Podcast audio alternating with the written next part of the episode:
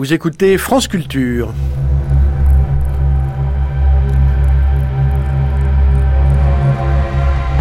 Frankenstein. Frankenstein, le monde des créatures artificielles. Aujourd'hui, le golem et Pygmalion.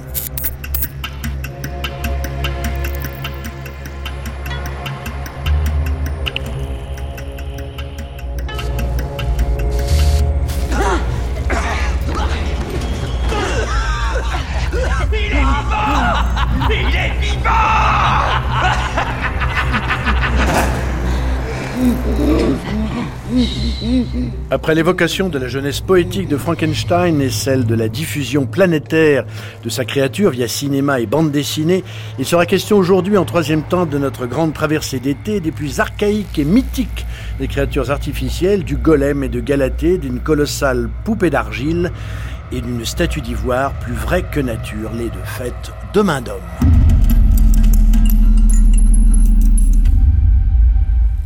Bonjour à toutes et à tous, bienvenue dans le troisième temps de cette traversée d'été consacrée au monde imaginaire des créatures artificielles. Et aujourd'hui, eh bien, nous traiterons du golem, des plus célèbres d'entre elles, et puis nous terminerons cette émission avec Pygmalion, qui est un des mythes fondateurs, justement, de l'artificialité et des créatures. Pour évoquer le golem, je suis entouré aujourd'hui de Anne-Hélène Hogg. Bonjour. Bonjour. Alors, vous êtes conservatrice au musée d'art et d'histoire du judaïsme. On se connaît bien, puisqu'on a déjà travaillé ensemble sur maintes expositions, sur les comics, sur Gottlieb, et puis une, effectivement, on n'a pas travaillé ensemble, mais ça va être le cas aujourd'hui, d'une certaine manière, c'est la très belle exposition sur la magie, sous-titrée Anges et démons dans la tradition juive. Donc, vous êtes un peu spécialisé dans le mauvais genre, euh, on peut dire, euh, au Oui, sein enfin, je fais de- toutes ces expositions pour venir à votre émission, euh, François. C'est c'est une bonne occasion. Bonjour donc à vous. Euh, vous êtes venu avec euh, Ada Ackerman. Bonjour. Bonjour. Alors Ada Ackerman, euh, effectivement, vous êtes la commissaire d'une future exposition en mars 2017 à fait. sur le golem au musée d'art et d'histoire du judaïsme. Donc vous avez tous les arguments, toute la culture golémique dans la tête, tout est prêt. Donc soyez la bienvenue et on va avec vous voir les aspects, je dirais, culturels, historiques, imaginaires du golem. Présent également Michel Faucheux, bonjour. Bonjour. Alors Michel Faucheux également tout à fait à sa place dans l'émission d'aujourd'hui et dans la série de cette année, puisque vous êtes philosophe, historien. Euh, on vous doit une très récente monographie, euh, qui est la meilleure parue à date récente sur Frankenstein, euh, aux éditions L'Archipel, je crois, Oui. où on trouve tout, bah, l'histoire du texte, l'histoire de sa circulation, euh, l'histoire de l'imaginaire qui en est venu, et puis bah, j'aurai sûrement le plaisir de vous retrouver cette année. En tout cas, vous êtes avec nous aujourd'hui, non pas directement pour Frankenstein, mais pour un livre paru il y a déjà combien d'années, Michel Faucheux? Euh, 7 ans. 7 ans et qui est encore aujourd'hui disponible, et c'est une bonne chose, aux éditions du Cendre dans la bibliothèque de philosophie contemporaine, Michel Faucheux, Norbert Wiener, le golem et la cybernétique, éléments de fantastique technologique. C'est une sorte de d'exploration de ce lien qu'avait fait le fondateur de la cybernétique, Norbert Wiener, avec le mythe du golem, mettant son invention sous le signe du Oui. golem. Et se pensant lui-même comme un descendant euh, du Maharal de Prague. Voilà. Donc cette relation entre un scientifique et un mythe, évidemment, ne pouvait que m'interpeller. Très bien, donc on va voir avec vous un peu effectivement la, sa- cette postérité légendaire et mythique du golem à période contemporaine, la manière dont d'une certaine façon le XXe siècle peut être vu à la lumière de la figure du golem. Et en dernière partie d'émission, nous écouterons Jean-Claude Lebenstein nous parler de Pygmalion. Il est en effet l'auteur d'un essai fort érudit sur cette figure euh, nodale, euh, paru aux éditions Les Presses du Réel. Donc bienvenue aujourd'hui au golem.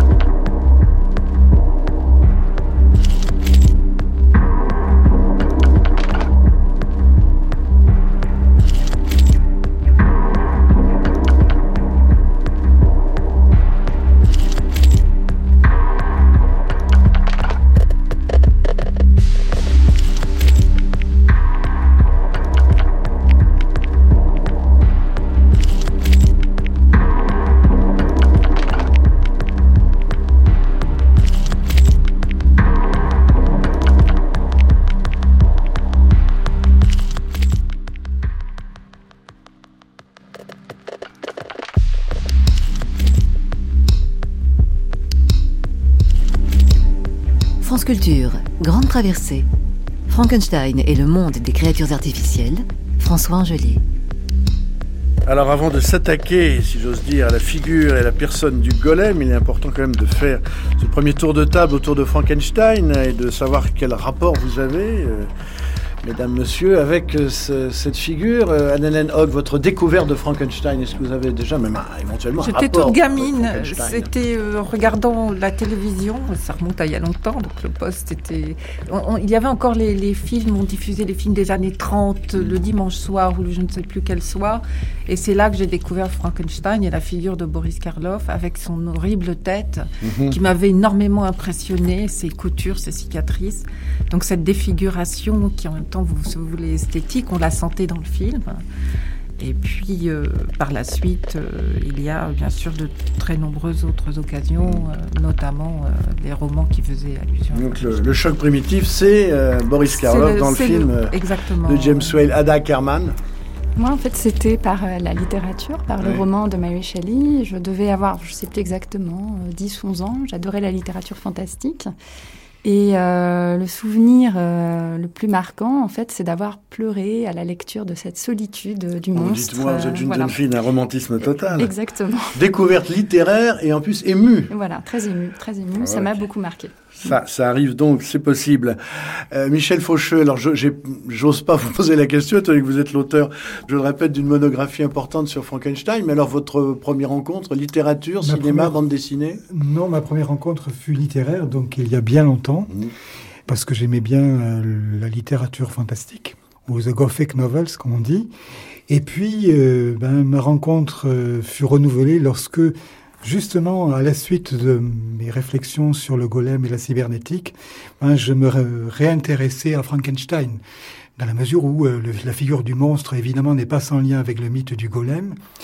Et puis, je dois dire aussi, d'une manière alors plus personnelle, plus autobiographique, j'ai toujours été fasciné par le personnage euh, romantique, fascinant, solitaire aussi, en tout cas vers la fin de sa vie, de Marie Shelley et aussi euh, digne héritière de sa mère, hein, Mary Wollstonecraft, euh, belle féministe qui mhm. écrit euh, de grands et beaux livres sous la Révolution. Très bien, bah, toutes les aventures sont donc permises, découvertes littéraires euh, et découvertes télévisuelles et cinématographiques. On va commencer avec vous, Anne-Hélène Hogg, sur justement, je dirais, le socle philosophique, métaphysique et mystique dans lequel euh, s'enracine, d'où est extrait la part même euh, qui forme le golem. D'abord avec peut-être cette question, je, je, réfère une nouvelle fois à cette exposition sur le magie, sur l'ange et démon dans la tradition juive. le judaïsme fait place à la magie à la différence d'autres euh, religions qui la bannissent. Largement répandu, il fait place à la, à la magie, euh, de gré ou de force, je dirais même, puisque de toute façon c'est un incontournable des sociétés. Donc la société juive comme les autres, ou les sociétés juives comme les autres ont leur euh, pratique magique. Euh, ce qui est certain, c'est que la magie qui est mentionnée déjà dans la Bible, hein, la sorcière tu ne la laisseras pas vivre, est tout à fait licite dans la mesure où elle est au service euh, d'une œuvre euh, ou d'un projet pour Dieu, hein, d'un projet mmh. qui accomplit la volonté de Dieu, y compris quand ce ne sont pas des juifs qui l'accomplissent. Donc ça, c'est une première chose. Maintenant, euh, toute la question du statut de la magie au sein de, je dirais, de l'orthodoxie juive, c'est un très long débat, parce que pendant très longtemps, le Talmud est plein de références à la magie. On croit aux démons, hein, ça veut dire que on croit aux anges. Déjà, ils figurent, euh, ils sont extrêmement présents dans l'univers vétérotestamentaire, et puis ils vont le, ils le sont encore plus dans euh, le Talmud, qui, euh, notamment le Talmud de Babylone, qui vient d'une culture extrêmement euh, marquée par à la pensée orientale, ne l'oublions pas, donc la pensée assyro-babylonienne. Et donc on est sur un contexte extrêmement riche en figures, d'où émerge notamment celle de Lilith, hein, de la démon Lilith qui est en même temps une ancienne figure divine, euh, de, de déesse de la, la première femme. Voilà, et qui serait la première femme. Alors on a beaucoup dit sur cette Lilith, et le fait est qu'elle apparaît comme étant celle qui est la rebelle, qui n'a pas voulu se soumettre à Adam, et euh, donc elle va s'enfuir. Euh, on va tenter de la ramener. Tu envoies des anges pour la ramener, elle refuse de revenir, donc elle va être maudite. Et en même temps, elle dit, pour le prix de cette malédiction, je m'unirai à des démons, donc, euh, ce qu'elle fait déjà. Et mais si vous tuez 100 de mes enfants chaque jour, puisqu'elle elle est très prolifique, puisque c'est mmh. finalement la nature divine, la nature euh, humaine ou disons terrestre, la génitrice par excellence. Et donc, elle prolifère avec des démons. Et là, on peut tuer par centaines les démons. Et elle dit, je viendrai chercher un fils d'Adam, euh, voilà, chaque fois que je le, pourrai, dans ces huit premiers jours, et une fille dans ces vingt jours. Donc, il y a une tradition comme ça, très très forte, qui euh, montre une femme, une première Ève, euh, qui s'allie finalement, et d'où l'idée de cette image démoniaque de la femme aussi, hein, de sa proximité avec les puissances du mal, ou disons les puissances obscures. C'est précisément ce que l'humanité charrie dans la pensée collective depuis très longtemps. Et la magie, finalement, s'organise autour de cette idée d'affrontement, euh, de forces euh, de, de, lumière, on va dire, pour employer un vocabulaire très contemporain, parce qu'à l'époque c'est pas exactement ça, mhm. euh, de forces donc dans, dans, un ordre du monde, dans une cosmogonie extrêmement hiérarchisée, nous avons Dieu, les anges avec toutes leurs légions, hein, ce qui a beaucoup inspiré d'ailleurs les, les films de science-fiction récemment ou disons d'heroic fantasy. Enfin, mhm. Et puis euh, le monde démoniaque qui vit aux marges du monde des hommes. Et donc il guette dans les endroits putrides, etc., isolés, abandonnés. Finalement, ces démons guettent euh, les hommes dont ils sont évidemment jaloux et ils sont. Alors ça, c'est une c'est une figure sombre de, la magie. Je, cite un direct acteur du catalogue de l'exposition. L'un des traits caractéristiques importants du judaïsme depuis l'Antiquité jusqu'au temps moderne est qu'il a appris à coexister avec la magie et à accepter le fait que beaucoup de fidèles ont besoin d'un petit plus lorsqu'il y va de la santé, de la sécurité, de la fertilité et de l'amour. C'est une demande qu'il faut prendre en considération et la réponse est assurée tant par les autorités religieuses elles-mêmes tantôt par des individus qui ne font pas partie de l'élite religieuse, mais ne sont pas non plus des hérétiques. Donc c'est une magie quand même qui est à destination du, fidèle et qui sert, lui facilite la vie, le petit plus. Exactement. L'idée du petit plus, c'est quand même, c'est pas n'importe qui qui peut le pratiquer, même si euh, chacun en a besoin. Alors on s'aperçoit quand dans la dans la pratique, euh, eh bien il y a un domaine qui serait celui des femmes et qui est celui de, de gérer finalement cette magie du quotidien, hein, c'est-à-dire cette défense quotidienne par rapport ben, aux maladies des enfants aux problèmes de la maison. Et puis, il y a une magie, je dirais, beaucoup plus spirituelle, qui est l'œuvre des savants, des rabbins, qui, eux, traitent de la question, alors, de la maladie, de guérir, de la stérilité, etc., par le fait qu'ils sont des intercesseurs. Hein, le magicien ou le kabbaliste est un intercesseur. Il reçoit, il est euh, cette, cette, ce personnage qui, euh, entre Dieu et les hommes, et ça c'est quelque chose qu'on retrouve fréquemment aussi dans la figure du prophète ou autre, mais là en ce qui concerne la magie, il est finalement celui qui est chargé euh, d'insuffler, notamment s'il est ce qu'on appelle un Baal Shem, c'est-à-dire un maître du nom, d'insuffler grâce à la puissance divine par le, la parole, par le mmh. langage, donc à travers des formules, des forces bénéfiques qui viennent bénéfiques la plupart du mmh. temps, mais ne nous l'aurons pas. Il existe aussi, comme dans toutes les magies, de la magie noire, euh, ou qu'on peut reconsidérer comme de la magie euh, noire par rapport à la magie blanche.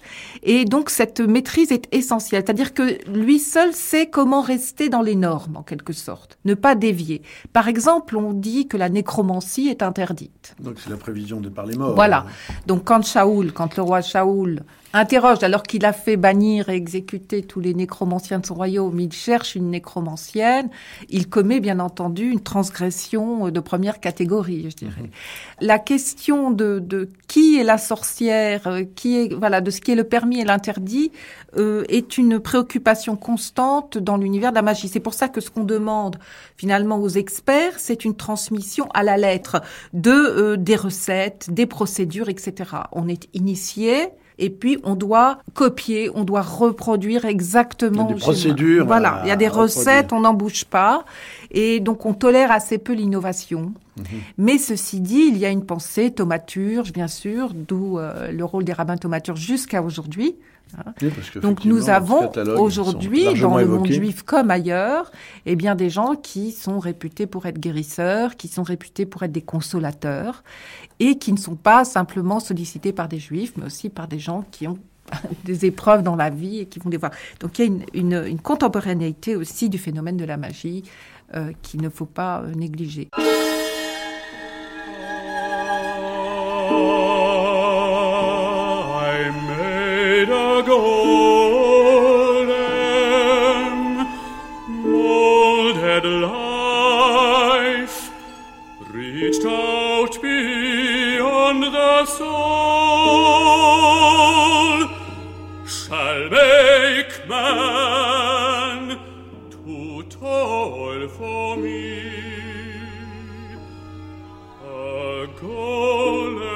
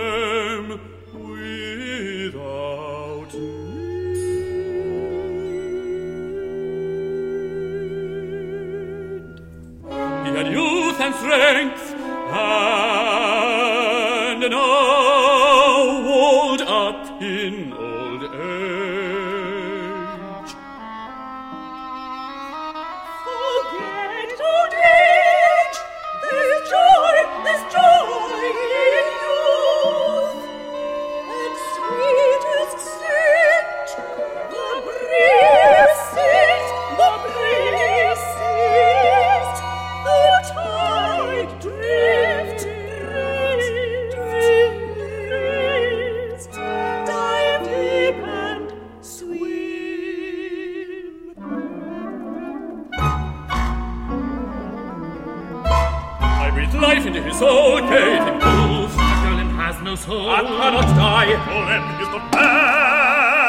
But he began to want the things man wants. Your work is his desire.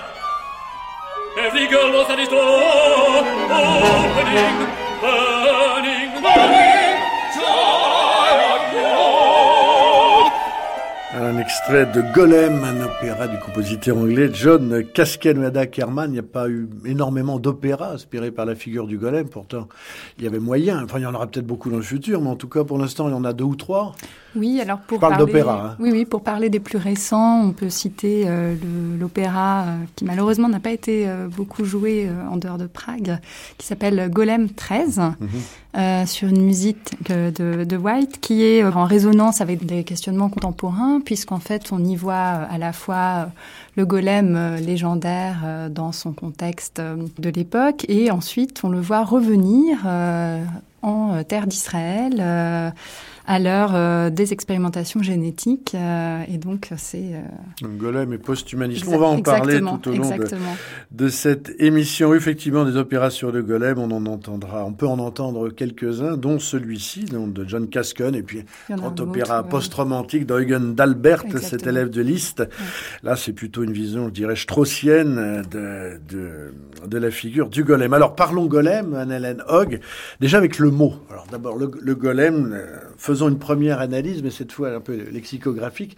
Quel est le sens du mot Où le trouve-t-on et oui, le, mot, golem, Est, construit à partir du, radical euh, hébraïque, euh, je vais dire en, français GLM, hein, mhm. donc euh, Gimel Lamed Mim, même, et qui est et qui va être décliné la première fois euh, on le trouve dans les psaumes, dans le psaume 139 au verset 16. C'est une référence que tout le monde connaît en fait parce que c'est la première qu'on donne sur le golem, mais on donne rarement en fait tout le passage de 139 qui est extrêmement intéressant parce qu'on comprend mieux de quoi il s'agit. Si on ne lit que le verset 16, on ne se rend pas compte de quoi euh, on parle. Et euh, le terme employé à ce moment-là, c'est galmi, c'est-à-dire c'est la première fois qu'on voit apparaître cette notion de galum comme étant, euh, et qui nous fait penser à d'autres sons également, hein, euh, pensant au Gollum par exemple mhm. de, du, Seigneur des Anneaux, etc. Tout à fait. On est sur, euh, sur une matière brute, sur une terre, sur une poussière, sur une chose informe. Et je voudrais pour cela lire quand même très rapidement, si vous m'y autorisez, le passage des psaumes 139. Je vais lire du verset 13 au verset 16 c'est un hymne à la toute-puissance, à l'omniprésence de Dieu. Donc il faut bien comprendre que ça s'insère dans une présentation de la création comme étant le fait unique de Dieu. Car c'est toi qui as façonné mes reins, tu m'as pétri dans le sein de ma mère, je te rends grâce de m'avoir si merveilleusement distingué, tes œuvres sont prodigieuses, mon âme le sait parfaitement, mon âme le sait parfaitement, chose intéressante. Mon être n'échappe point à tes regards quand je fus formé dans le mystère, artistement organisé dans les profondeurs de la terre. Tes yeux me voyaient, c'est ça le fameux verset 16, tes yeux me voyaient quand j'étais une masse informe, et sur ton livre se trouvaient inscrits tous les jours qui m'étaient réservés avant qu'un seul fût éclos. Donc on est sur l'idée embryonnaire d'un homme, d'un être humain, et donc tout être humain, qui est d'ailleurs unique dans son... Le Talmud insiste beaucoup là-dessus, sur le fait que tout être humain est unique, est déjà en quelque sorte prévu, ou alors en tout cas avant même qu'il ne sache, quelque chose est organisé et déterminé pour lui, et Dieu sait ce qui va lui arriver. On ne sait pas encore si tout vient de Dieu, mais Dieu le sait. Lui ne le sait pas encore. Cette matière brute, elle est, elle est euh, donc face à l'omniscience divine, finalement, la matière brute, le golem, cette chose embryonnaire qui va devenir par la suite, euh, qui va être vue comme quelque chose de brut, une force à l'état brut, euh, va effectivement donner dans la postérité de la tradition juive une, une foule d'hypothèses ou d'idées concernant finalement un être qui ne serait pas achevé, un être donc en alors, c'est la question, est-il en devenir ou peut-on décider de ne pas le faire devenir plus Donc, dans l'imitatio Dei, précisément dans cette recréation de l'acte de la création divine, qui est absolument essentielle pour tous les piétistes à l'époque médiévale, qu'ils soient euh, juifs ou chrétiens, l'imitatio Dei est quelque chose de fondamental. conformer l'image de la Voilà, c'est-à-dire de, de se rapprocher de Dieu en faisant acte de reproduire ses faits les plus forts. La création est évidemment le mystère, et jusqu'à aujourd'hui, le mystère essentiel qui fait que euh, l'homme s'interroge sur ce qu'il serait si. Hein, mmh. s'il y avait ce qu'il y avait avant, s'il avait été fait autrement, etc. Et sur aussi la question de l'âme, bien sûr.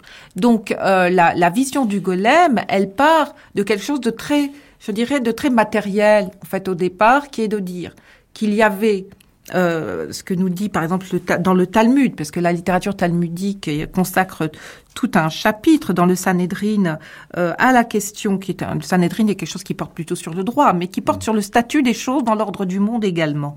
Et donc il y a une temporalité de la création qui va être ébauchée, et c'est très important pour nous parce que précisément cette temporalité, elle inclut une vision de l'achèvement, du degré d'achèvement de l'être. Et donc on a un golem qui va recevoir donc une première création, une poussière. À la deuxième heure, elle est devenue une masse informe, ça devient le golem. Donc à la troisième troisième, ses membres se sont étirés. À la quatrième, l'âme a été projetée en lui. À la cinquième, il s'est mis debout sur ses jambes. Alors, à la sixième, etc. À la quatrième, l'âme a été projetée en lui. À la quatrième heure, l'âme a été projetée en lui. Et c'est cette image qu'on voit jusque dans, chez les artistes comme Abel Pan, c'est-à-dire Dieu soufflant euh, la neshama, hein, donnant le souffle de vie à l'être qu'il vient de pétrir, de créer, de former. Et euh, malheureusement, ce n'est pas tout, bien entendu. C'est-à-dire qu'il y a une âme, mais y a-t-il quelque chose au-delà? Et le golem, euh, la, la, la, question de l'âme va euh, je dirais, travailler énormément le statut justement de la figure du golem.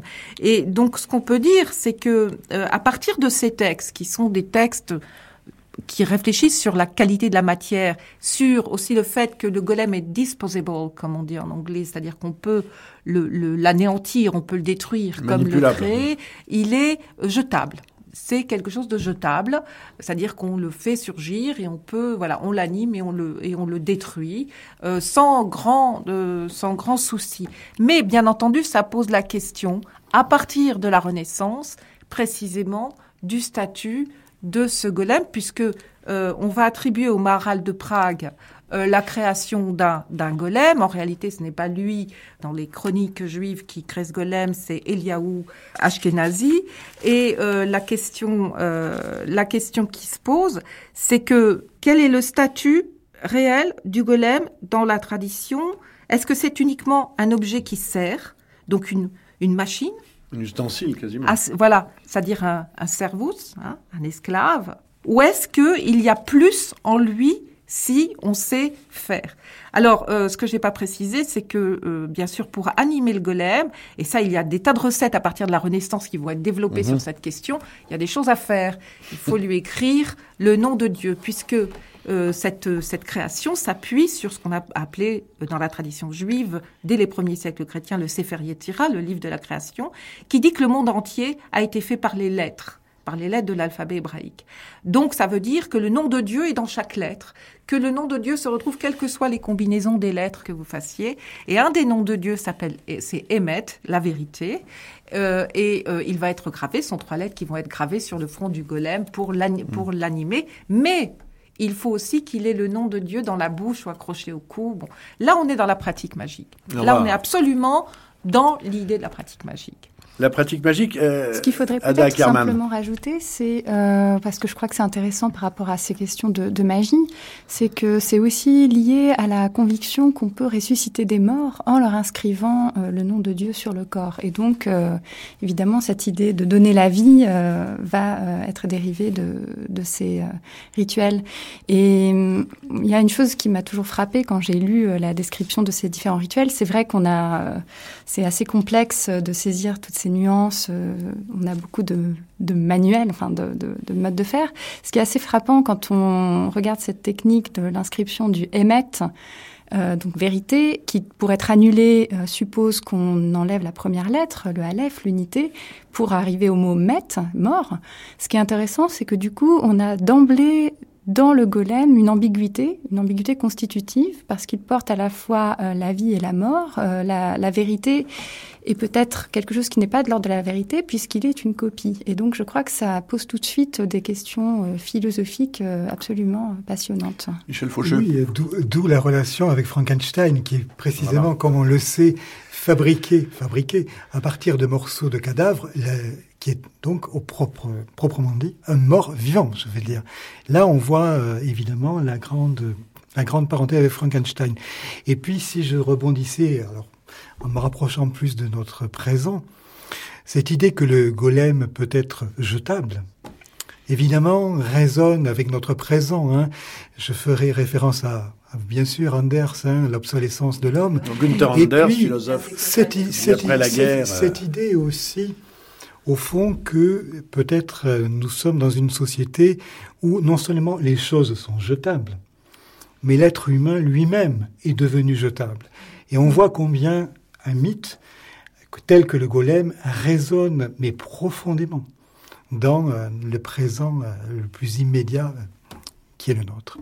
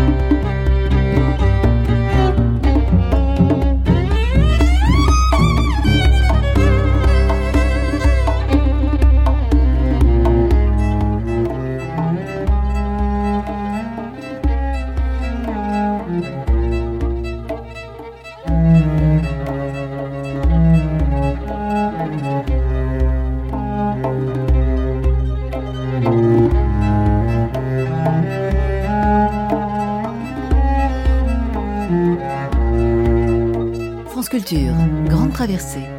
Frankenstein et le monde des créatures artificielles. François Angelier. Dafka, le golem, des, une variation possible donc euh, sur cette figure légendaire, un disque publié chez John Zorn, label Tzadik. Alors Ada Kerman, il y a cette idée aussi que, j'allais créer un golem, c'est-à-dire prendre cette grosse d'argile que l'on façonne, que l'on pétrit, et sur le front de laquelle on inscrit les trois lettres que nous avons citées, c'est d'une certaine manière refaire le geste de Dieu. Mais à la différence de la, vision que l'on en a traditionnellement, ça n'est pas un acte sacrilège, ce serait d'une certaine façon rendre hommage à Dieu en redoublant euh, l'acte qui lui-même a fait naître. D'une certaine façon, on n'est pas dans un sacrilège, c'est plus qu'une prière. Ça, c'est quelque chose de fort et d'assez nouveau. Oui, je crois que c'est un des traits euh, distinctifs euh, du golem. Justement, si on le confronte à Frankenstein ou à Prométhée, où là, on est dans un acte de transgression. Ici, au contraire, il ne s'agit absolument pas de défier Dieu. au contraire, le... d'ailleurs, le golem, ce n'est pas parce qu'on suit les rituels dont on a parlé tout à l'heure qu'on arrive à le créer il faut d'abord avoir atteint un degré euh, de pureté, euh, de connaissance des textes, de, proximité avec Dieu pour pouvoir euh, prétendre lui donner vie. ce n'est absolument pas garanti. Et donc, il faut effectivement, en tout cas, c'est comme cela que c'est présenté durant, euh, disons, du XIIIe au, XVe siècle, du XIIe au XVe siècle, il faut vraiment avoir euh, cette capacité à pratiquement fusionner avec Dieu. C'est parfois le cas avec des rituels extatiques où on va, euh, quand, si on suit la, la Kabbale, par exemple, telle que l'a décrit Abraham Aboulafia, c'est dans cet état de, fusion, de, de, de profonde entente avec Dieu qu'on peut donner naissance au golem. Donc effectivement, initialement, ce n'est pas du tout un acte de transgression, c'est au contraire un acte de célébration de la puissance du nom de Dieu. Et ce n'est qu'en fait plus tard, à partir du XVIIe siècle, qu'on va avoir euh, des interrogations sur euh, peut-être quelque chose qui relèverait de l'ubris. Mais euh, initialement... C'est-à-dire la lubris étant la, folie qui, amène l'homme à se, se confronté à, Dieu. Oui, disons qu'on a euh, tout de même euh, au XIIIe siècle, on a des, des, récits concernant un golem qu'aurait créé euh, Ben Sira avec euh, son père, le prophète Jérémie. Où en fait, et là c'est vraiment intéressant parce que souvent on dit que le golem est muet. En fait, c'est plus compliqué que ça. Et dans une des versions relatives à, à ce golem, le golem, lorsqu'il apparaît, demande euh, à mourir. En fait, il euh, explique qu'il doit effacer de lui-même euh, le Aleph sur son front parce qu'il considère que là, on est dans, on pourrait basculer dans l'idolâtrie. Parce qu'évidemment, créer un golem, ça pose aussi cette question de l'image, la copie et de cet interdit. Annalène Hogg. Oui, en même temps, il y a l'ambiguïté du fait que le golem est une copie, certes, une sorte d'imitation de l'homme, mais il n'est pas aussi différencié que le sont les hommes. Donc il y a un caractère unique de par le côté brut justement du personnage. Ça, je voulais quand même le, dire parce que euh, c'est là que euh, toutes les questions euh, s'orientent, c'est-à-dire la différenciation, hein, donc l'individuation d'un golem qui s'exprimerait par une volonté propre, une conscience, une âme, etc. Et je voulais revenir rapidement sur le XVIe siècle parce que euh, c'est à cette période qu'on s'intéresse à la question, et à la fin du XVIe, qu'on s'intéresse à la question de savoir, enfin c'est un long processus, si les Indiens ont une âme. Et, les Indiens, vous euh, entendez par là les Voilà, c'est-à-dire que la controverse de Valladolid, voilà, la controverse de Valladolid va marquer la pensée de la Renaissance en s'interrogeant précisément sur ce qui fait qu'un être a une âme ou non. Et ça s'appuie beaucoup sur la littérature vétérotestamentaire. On est dans les années 1550. Euh, Or, la réflexion justement euh, des rabbins kabbalistes ou piétistes euh, qui euh, sont donc euh, lancés sur cette analyse de la création de la force du nom et donc de ce que le golem peut symboliser, c'est précisément de dire mais quel est le statut à ce moment-là du golem? Est-il un enfant d'Israël? Est-il a-t-il le même statut que l'homme ou pas? Et une des questions les plus intéressantes va, et on voit l'avancée se faire, se poser dans la juridiction, puisque dans la halakha, il y a un laris qui descend d'ailleurs de cette famille c'est C'est le, c'est la, la, la, science du droit ou tout ce qui concerne le droit, la jurisprudence rabbinique et euh, donc les manières de faire, comment procéder en fait, hein, les, les procédures. Eh bien, euh, c'est pour la première fois on voit, on voit apparaître à une réflexion qui dit mais si on avait besoin, parce qu'on peut avoir besoin d'une dixième personne pour former un minyan pour prier, est-ce qu'on peut demander au golem de venir prier? Et là, on a tout un échange qui est de dire mais enfin c'est quoi, euh, quel statut a-t-il? Alors on dit non, on va pas lui demander parce qu'il est encore moins, il n'est pas issu de l'homme, il n'est pas, est-il un fils d'Israël? Certes, il a été adopté, mais il n'a pas été généré dans le ventre. Ah. De, donc il n'est pas organiquement fils d'Israël. Mais la raison la plus forte pour laquelle on ne lui demandera pas, c'est qu'on ne demande pas au fou, on ne demande pas aux sourds muets et on ne demande pas aux enfants de venir prier. Or, le golem n'a pas de raison. Il n'a pas ce qu'il faut pour que la prière prenne un sens et pour comprendre la communauté. Donc il y a cet aspect-là, c'est-à-dire qu'on voit rentrer une pensée rationalisante ou rationaliste dans euh, ce que doit être ou, ce que le statut du golem. Et la controverse de Valladolid est intéressante à cet, à cet égard, puisque bien entendu, on se pose la question du statut que doit avoir celui qui sert. Et donc l'Indien ne peut pas être réduit en esclavage parce qu'il a une arme. Par contre, le noir, lui, pourra l'être parce qu'il n'a pas d'arme. Et on voit bien qu'en même temps, on considère que ce golem serviteur, ce golem asservi, eh bien, il a des défauts, il a des échappées de quelque chose. Et ce que euh, Ada a précisé, effectivement, c'est-à-dire la question du brise dont vous parliez, François, elle se pose effectivement au XVIIe siècle et elle se pose d'une manière euh, absolument euh, vigoureuse parce qu'on s'interroge aussi sur le, le, libre arbitre, la conscience, etc. C'est-à-dire que plus on avance dans l'analyse de ce qui fait que l'être humain s'émancipe de la du destin que Dieu lui fixe ou de, de sa matière, de sa condition, plus on lui accorde une possibilité de décider hors du royaume de son créateur, donc c'est la pensée de Spinoza par exemple, et, et plus à ce moment-là, il faut tenir compte de l'imprévisibilité de ce qu'est un golem. Et la pensée contemporaine jusqu'à aujourd'hui est évidemment héritière de cette pensée-là sur l'autonomie de qu'est-ce que c'est que finalement avoir une conscience, demander sa liberté, etc. Et c'est très caractéristique de notre époque que nous, ayons laissé de côté la question de l'âme ou la question du pourquoi un golem pour analyser finalement les rapports de golem qui s'opposent à son créateur. Oui, alors je voulais peut-être, euh, pardon, juste rajouter et Michel euh, une petite chose.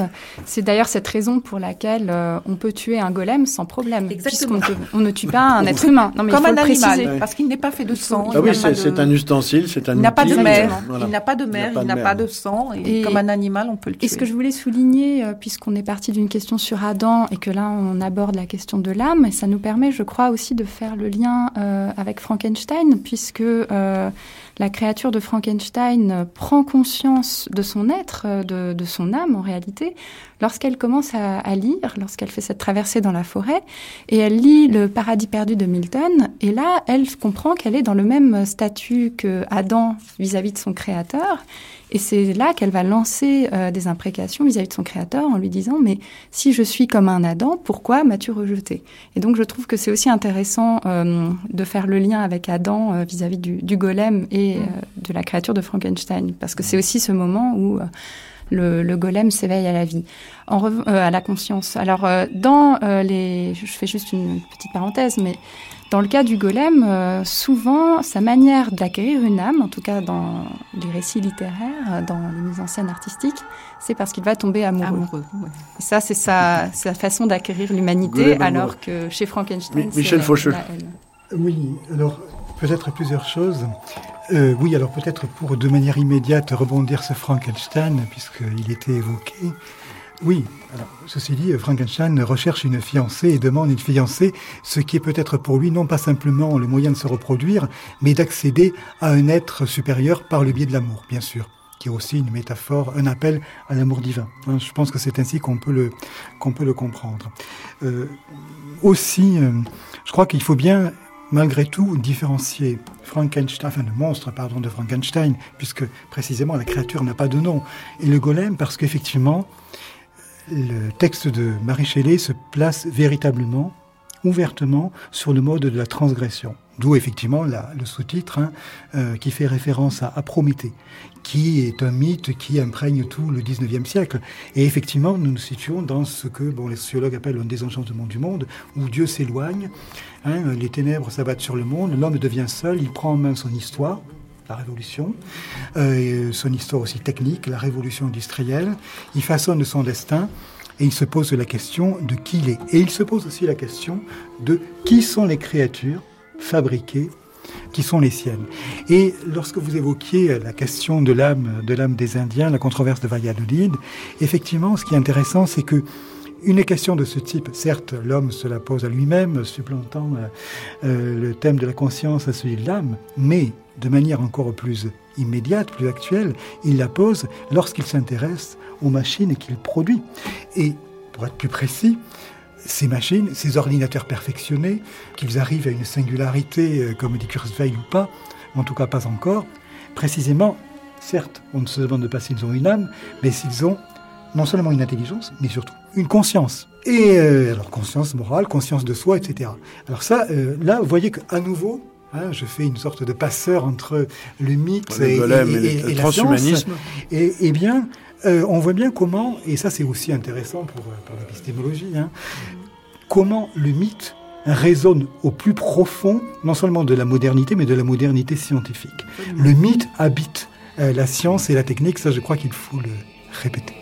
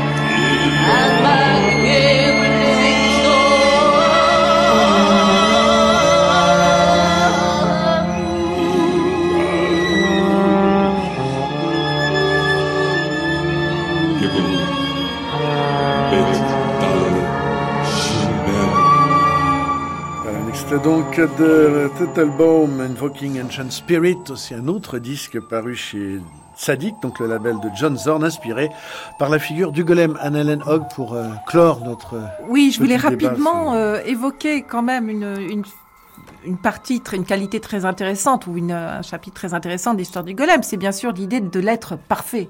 C'est-à-dire que créer la créature parfaite, ça veut dire euh, lui donner, euh, lui insuffler non seulement la vie, le mouvement, etc., la pensée, la conscience, mais aussi imaginer qu'elle se situe comme l'être humain dans un univers de perfectibilité continue, c'est-à-dire ce qu'on appelle en allemand la Bildung, tel que Goethe l'a définissait au XVIIIe siècle, c'est-à-dire qu'on est dans un processus d'apprentissage permanent et on suppose que le golem parfait, s'il doit être comme l'homme, donc pour l'extraire de cette matière, finalement c'est un inachèvement permanent par le processus de perfectionnement. Donc je pense qu'il y a là, dans cette figure idéale du golem, la machine bien sûr dont vous parlez, à qui on peut demander toujours plus et toujours mieux, mais il y a au-delà même de ça, ce rêve d'un Adam euh, qui serait revenu à ses origines d'omniscience, puisque le Adam Kadmon, c'est l'homme qui recouvre l'univers tout entier à l'image de Dieu précisément.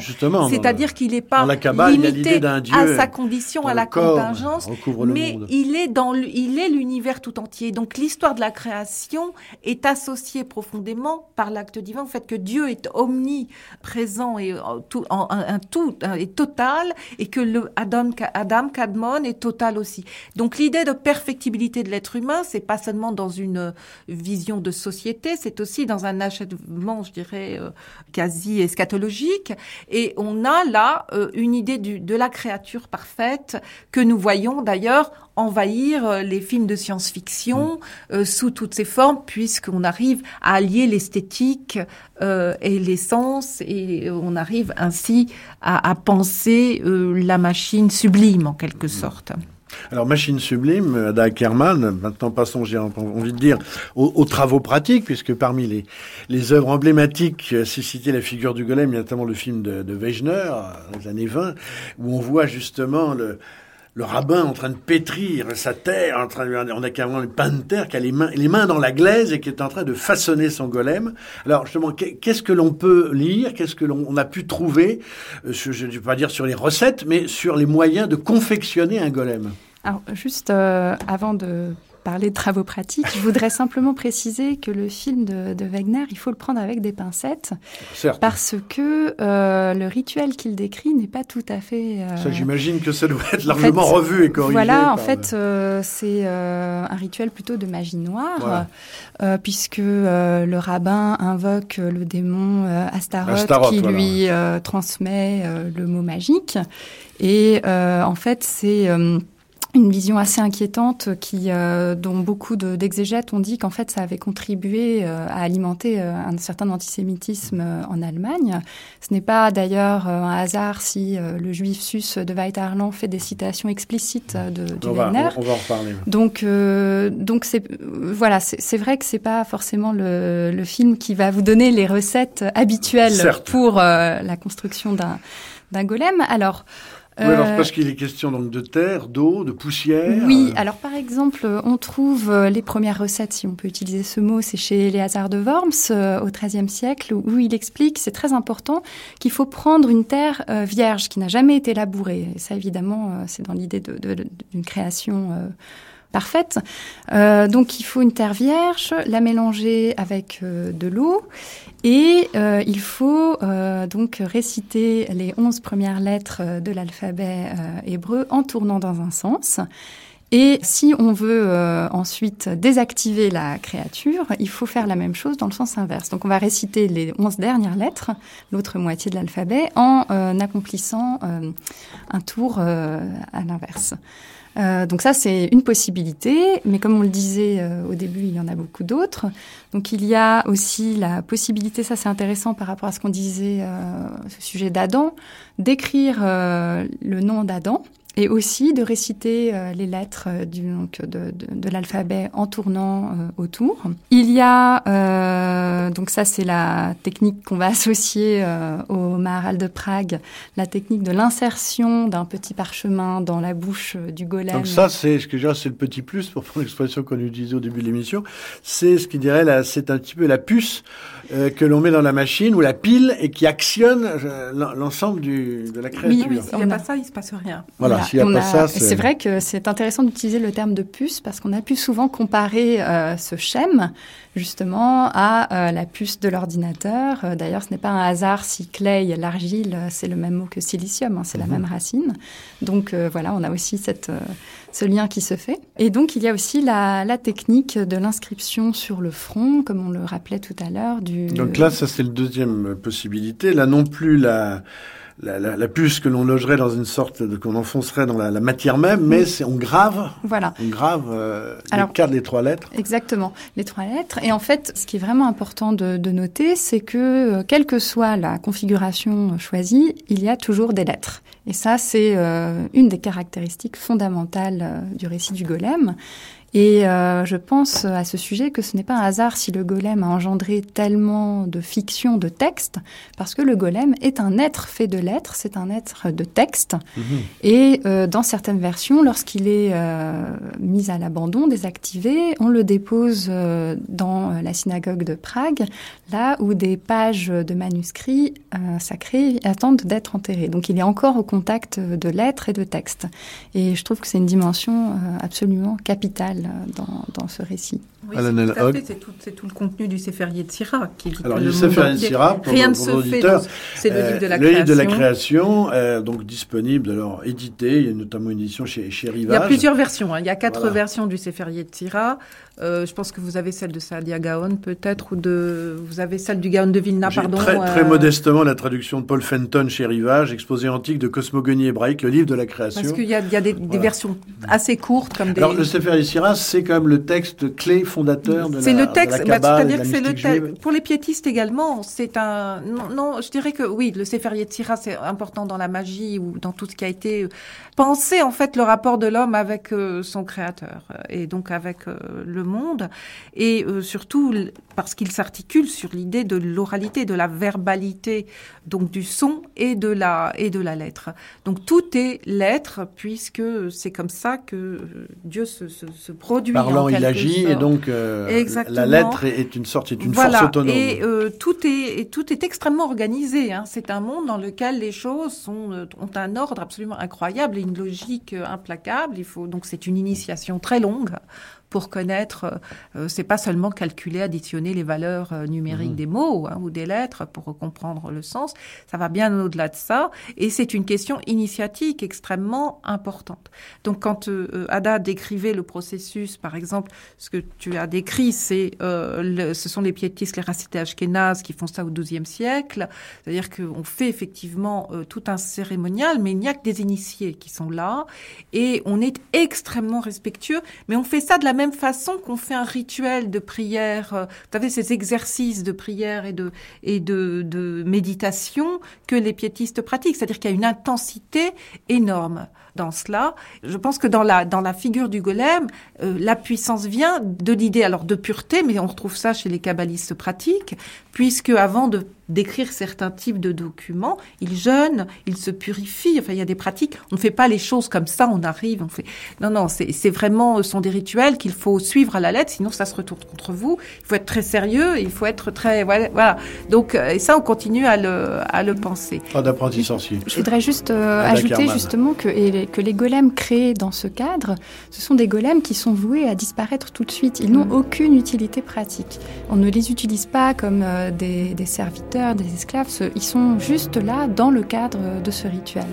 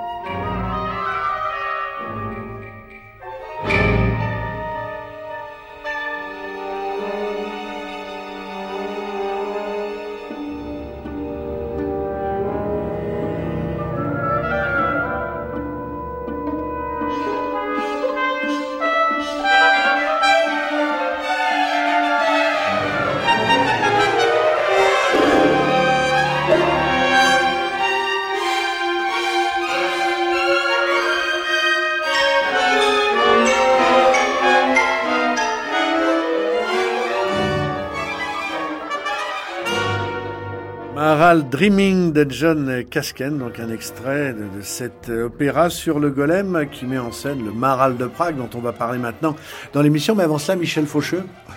Oui, euh, toujours pour euh, différencier, euh, même s'il y a des similitudes, mais différencier le, le golem et, et, le monstre de Frankenstein. Précisément, lorsqu'on lit le livre de Marie Shelley, on voit bien que Frankenstein, donc euh, l'étudiant d'Ingolstadt, mmh. d'abord fait son éducation en lisant les textes d'alchimie, Paracels, etc. Et pour créer le monstre, justement, il va être conduit, sous l'impulsion de ses maîtres de l'université d'Ingolstadt, à rejeter les textes alchimiques, mystiques, pour au contraire se plonger dans la science et en particulier euh, les, les, recherches sur l'électricité de Galvani, d'Aldini, etc.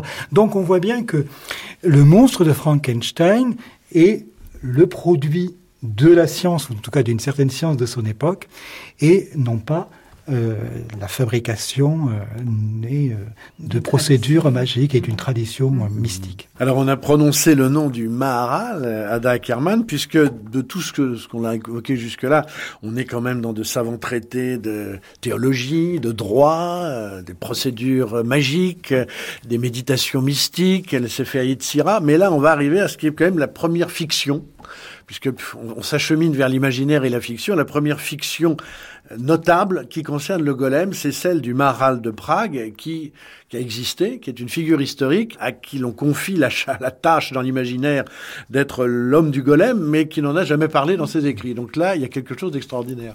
Donc le Maral a, existé au XVIe siècle. Un Maral, on peut rappeler ce que c'est. Oui, donc ça veut dire notre maître euh, Rabbi Leuve. Mmh.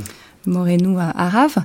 Et en fait, euh, donc c'est une figure absolument capitale euh, de la vie euh, juive intellectuelle de, de l'époque. Il a écrit un nombre considérable de traités, et c'est vrai que c'est une figure très vite aussi légendaire parce qu'il vit très très très longtemps. Euh, on lui confère des, des capacités euh, magiques. C'est un sage. Euh, il a contribué aussi à améliorer le, le quotidien des, des Juifs de, de, son époque. Donc on, on lui prête énormément de de vertu. Et ce qui est intéressant, c'est qu'il faut attendre vraiment la fin du 19e siècle pour qu'on l'associe euh, au golem.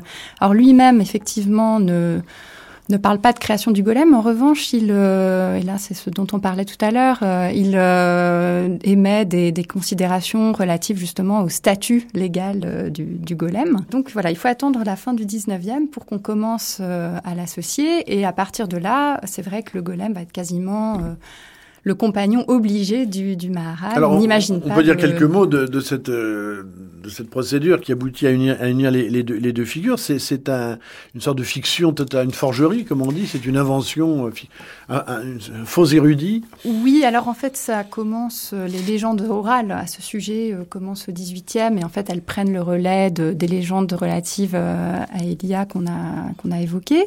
Et d'ailleurs, parfois, les deux récits vont se fusionner parce que dans, dans le golem d'Elia. En fait, c'est un golem qui ne cesse de, grandir et qui parfois écrase son, créateur à force de croissance euh, excessive. Dans le cas du, Maharal, donc on a plusieurs euh, légendes possibles. Souvent, donc initialement, le, Maharal crée le golem pour l'assister dans des travaux pénibles.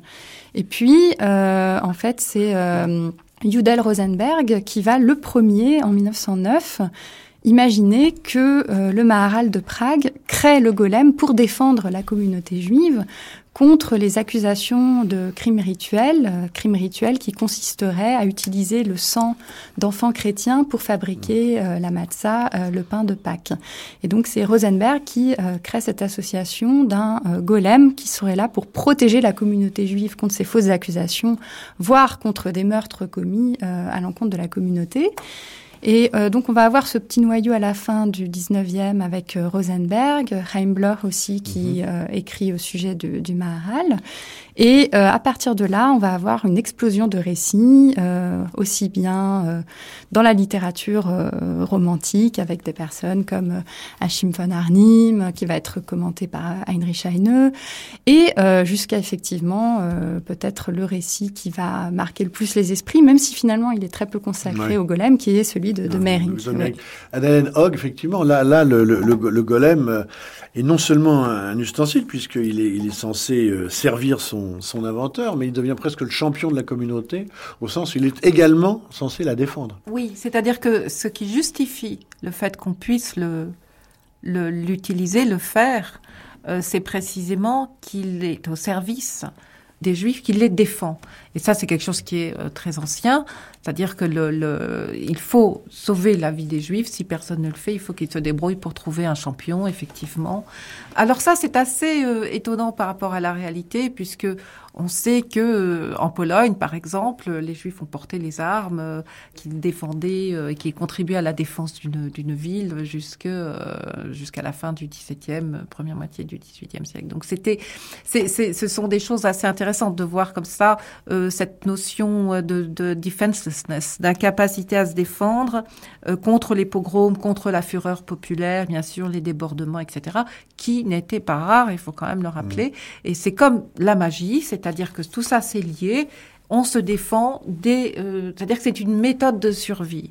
Toutes les stratégies de survie sont imaginées et la magie contribue à donner des moyens que l'homme normal ne pourrait pas avoir. Euh, donc voilà, c'est un élément très important. Ah, Et ce que je voudrais aussi ajouter, euh, pour compléter ce que vient de dire Hélène, c'est que un des traits caractéristiques du golem, c'est qu'il doit servir une collectivité, une communauté. Et effectivement, c'est uniquement dans ce cadre que son usage est euh, tolérable et correct.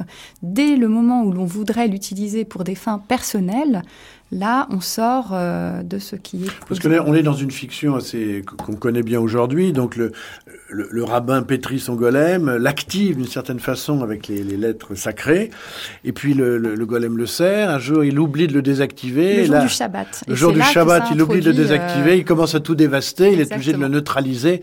Euh, donc il y a une espèce de, récit, de matrice narrative qui va se retrouver partout au cinéma, un peu partout. Là, c'est vraiment le. C'est un peu une sorte d'apprenti sorcier, l'équivalent de l'apprenti sorcier sorcier qui ça, voilà. Sauf que dans l'apprenti sorcier, on a affaire justement à un apprenti et donc euh, non pas à quelqu'un qui maîtrise comme euh, le Maharal.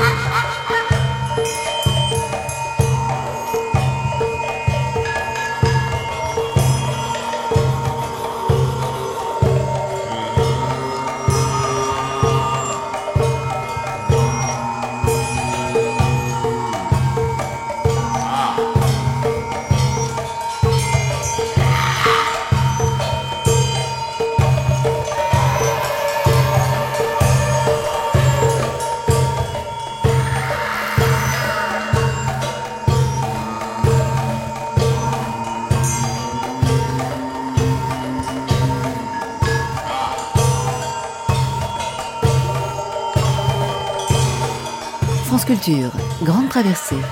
Frankenstein et le monde des créatures artificielles. François Angelier.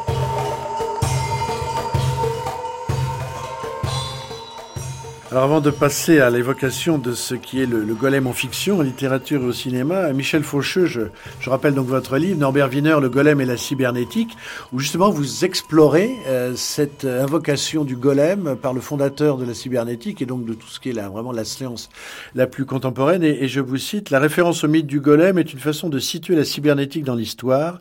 La cybernétique est héritière de la guerre, de Bergen-Belsen et de Hiroshima, et elle peut fournir des machines capables, telles le golem, de défendre la communauté des hommes contre les destructions de la guerre et l'anéantissement du génocide, tout comme les empêcher de provoquer de nouveaux dégâts. Donc le golem est une sorte de, de signal qui permet de méditer les dangers de la science et dans un siècle où elle est largement, euh, comment Oui. dirais-je, complice de l'horreur. Oui, je crois que il ne faut pas, je dirais, être dupe et euh, inscrire la cybernétique dans son histoire. Précisément, la cybernétique se développe euh, au lendemain de la Seconde Guerre mondiale, au travers de conférences qui se tiennent euh, aux États-Unis, les conférences Macy's, qui sont des conférences interdisciplinaires qui regroupent des scientifiques, des, anthropologues, des linguistes, etc. Et euh, au terme de ces conférences va être édifiée la cybernétique. Mais pourquoi à ce moment-là? Parce que précisément, il y a derrière la cybernétique, eh bien, il y a Hiroshima et évidemment il y a la Shoah. Et il y a une catastrophe qui, bien sûr, euh, euh, se solde par des millions euh, de morts, mais par un génocide, et le premier génocide industriel de l'histoire, dans le cas de la Shoah, ce qui n'est pas, n'est pas vain, ce qui, à mon avis, compte et doit être médité précisément pour l'évolution technique qui est la nôtre. Et donc, il y a cette idée que, en définitive, l'homme s'est effondré. L'homme peut-être a-t-il aussi failli, et cela n'est pas sans conséquence sur notre représentation de nous-mêmes aujourd'hui. Et peut-être cette idée d'une obsolescence possible qui nous ferait préférer les machines.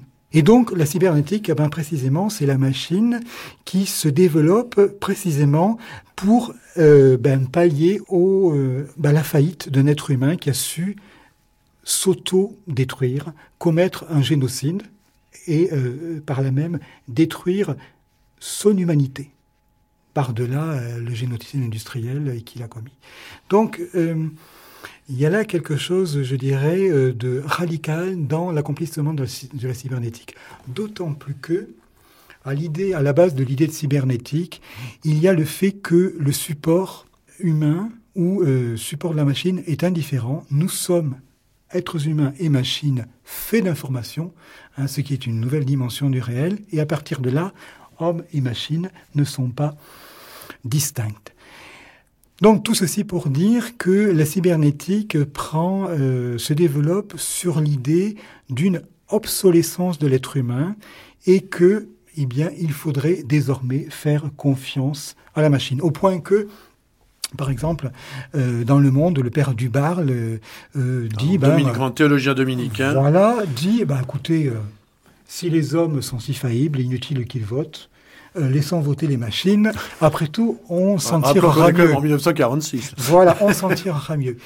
Ce que je voudrais dire par là, c'est que il se passe vraiment pendant la Deuxième Guerre mondiale, avec le génocide industriel quelque chose de radical qui met aussi par-delà le meurtre d'êtres humains, de millions d'êtres humains, la mise en cause symbolique de l'humanité et le fait que peut-être nous sommes les héritiers de cette histoire-là qui fait que nous préférons, nous semblons préférer des machines à nous-mêmes et que nous considérons le fait que l'être humain soit jetable comme allant de soi.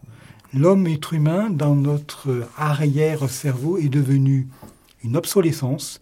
Zygmunt Bauman parle aussi d'un beau livre de vie perdue. Nous jetons des choses, mais nous aussi, nous jetons des êtres humains. Et d'ailleurs, si je puis dire, l'actualité la plus immédiate euh, le montrerait s'il fallait un exemple supplémentaire. Je crois qu'il y a là une sorte de coupure symbolique dans la représentation que nous avons de nous-mêmes qui est majeure. Nous parlions tout à l'heure du mythe de Prométhée, qui est effectivement ce mythe de la transgression qui signe l'entrée dans l'avènement d'un monde moderne où l'homme prend en main son destin, prend en main son histoire. Eh bien là, il y a quelque chose qui est en train de se faire, dont nous sommes les héritiers les plus immédiats, qui fait que nous consentons, nous ne sommes plus des êtres humains qui défions Dieu pour affirmer notre individualité, nous consentons, sans nous le dire, à euh, notre euh, obsolescence. Et on voit là qu'il y a quelque chose euh, qui mérite une méditation philosophique, politique, radicale. Et je ne suis pas sûr que nous la menions autant qu'il faudrait. Oui, juste, peut-être que je vais un, peu loin, mais euh, du coup, je, suis en train de repenser à cette notion de bien commun et d'utilité de l'individu, idée euh, qui surgit euh, d'une façon très forte dans la seconde moitié du XVIIIe siècle et avec la Révolution française, et qui donc voudrait dire que le bon individu, finalement, celui qui est euh, socialement valable ou celui qui a le droit d'exister ou dont la, vie est digne, c'est celui qui est utile. par exemple, la réflexion sur l'utilité des Juifs, qui est quand même, sur laquelle il faut se poser quand même beaucoup de questions.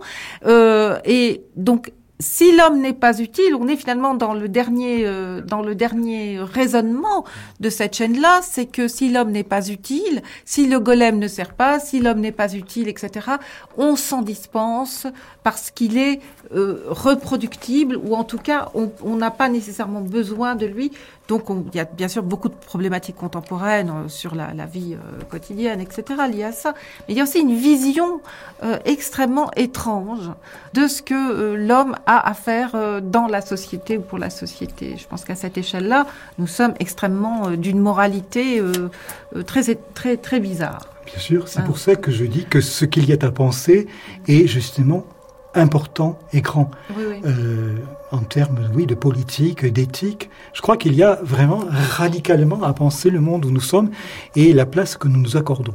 Et mais garder à l'esprit l'idée du bien commun. Bien sûr. bien sûr. Bien sûr. Voilà,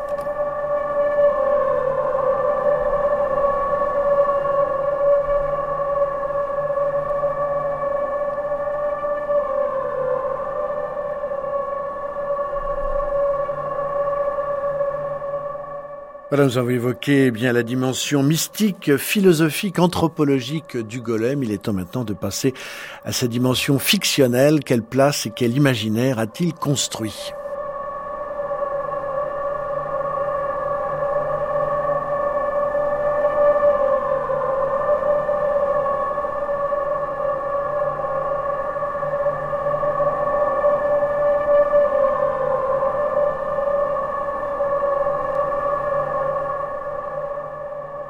Souvent j'ai rêvé que j'avais écouté ce que disaient ces maisons dans leur fantomatique besogne et découvert avec un étonnement angoissé qu'elles étaient en fait les véritables maîtres secrets de la rue, qu'elles pouvaient aliéner tout ce qu'elles vivent et ressentent et le prêter le jour aux habitants du lieu pour le leur réclamer la nuit venue avec les intérêts.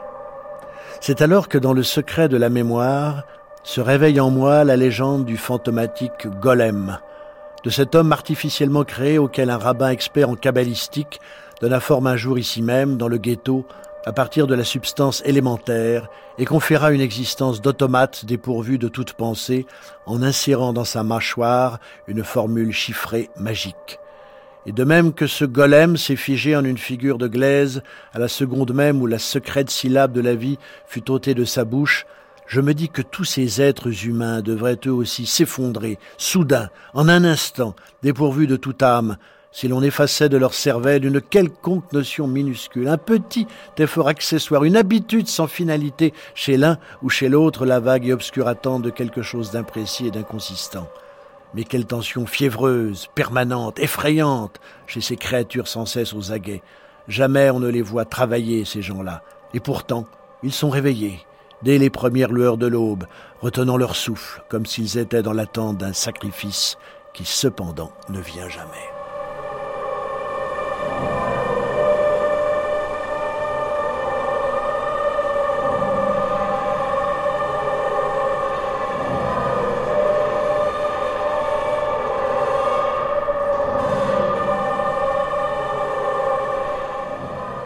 Voilà un extrait du Golem de Gustav Meyrink, 1915, Ada Ackerman. Alors là, on a basculé, on est dans le monde de la fiction, du roman, du conte, de la nouvelle, bientôt du film.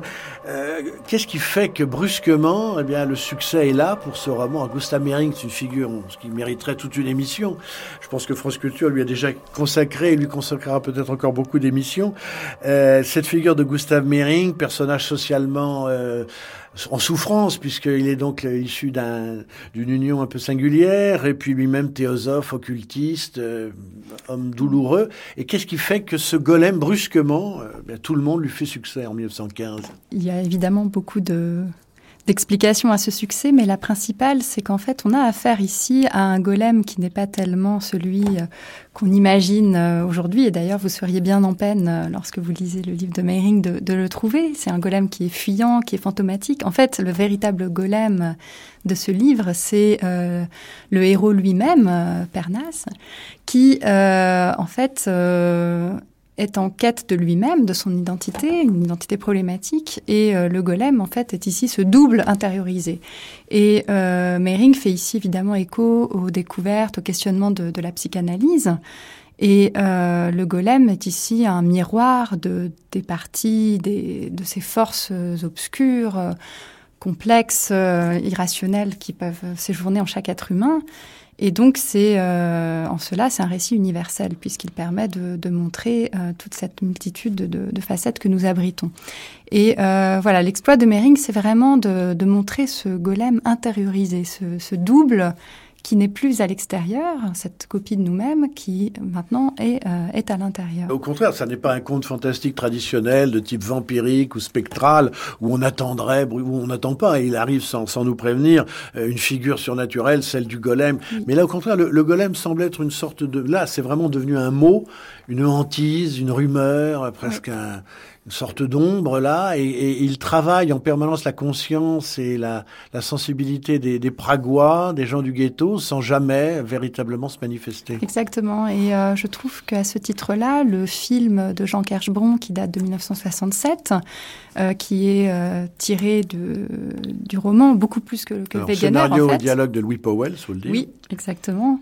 Alors c'est un, un, film qui rend vraiment bien hommage à, à cette euh, dimension spectrale, euh, fantomatique, surnaturelle euh, du, du, roman de Mehring. Et euh, si vous avez l'occasion, je parle aux auditeurs, de voir, cette, de oui, voir ce film. réédité en DVD par les soins de l'INA. Voilà, vous pourrez... Dans la collection Les Grandes Fictions de la télévision. Vous pourrez admirer dans la séquence inaugurale le, le héros qui contemple des pantins, qui se regarde dans des miroirs et qui voit donc cette identité se démultiplier et lui échapper euh, par là même.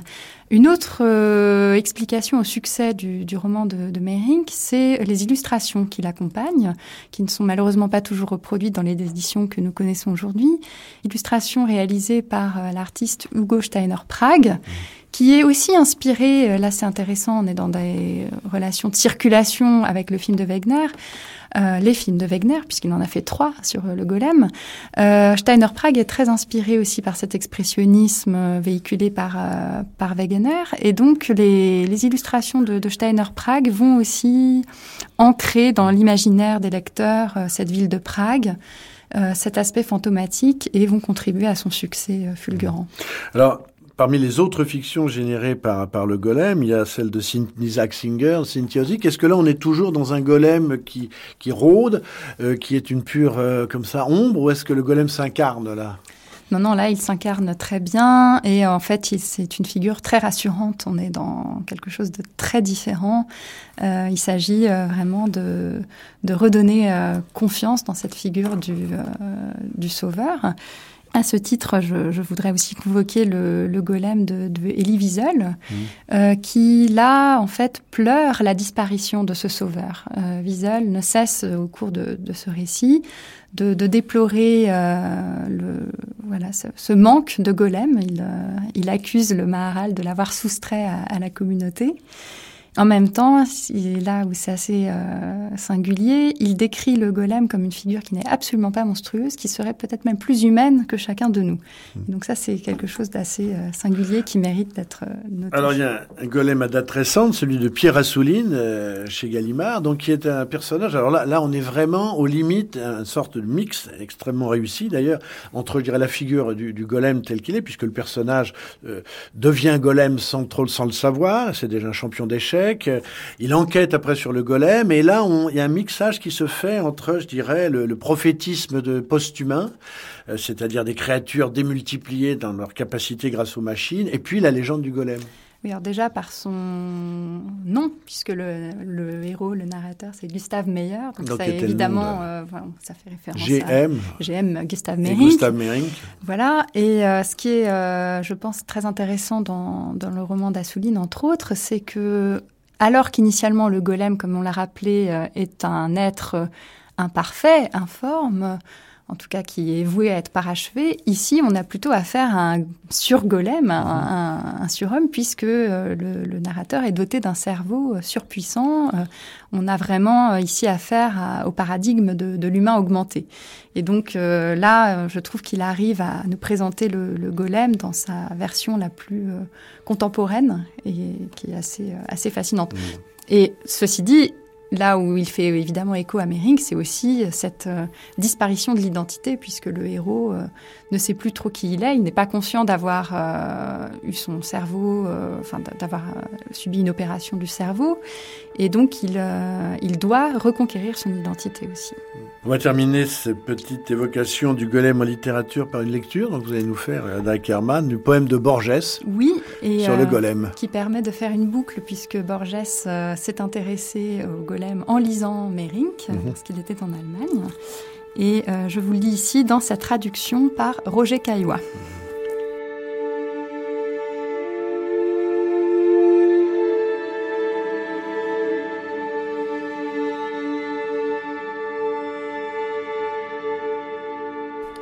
comme affirme un grec dans le Cratyle, le nom est archétype de la chose, dans les lettres du mot rose est la rose, et le Nil tout entier dans le mot Nil. Alors, fait de consonnes et de voyelles, doit exister un nom terrible qui condense l'être de Dieu et sa toute-puissance en lettres et syllabes essentielles. Plus sûre que celle par qui un vague fantôme est glissé dans la vague histoire, verte et vive demeure la mémoire de Judas Leuve qui fut rabbin à Prague. Assoiffé de savoir ce que Dieu sait, ce Leuve se voit aux substitutions de lettres, aux difficiles permutations, si bien qu'un jour il prononça le nom qui est la clé, la porte et l'hôte, la demeure et la grâce. Ce fut pour enseigner à un pantin, modelé par ses maladroites mains, le secret des lettres, du temps et de l'espace. L'effigie, en trouvrant ses yeux somnolents, perçut sans les comprendre formes et couleurs, confusément comme autant de rumeurs, puis se risqua au premier mouvement.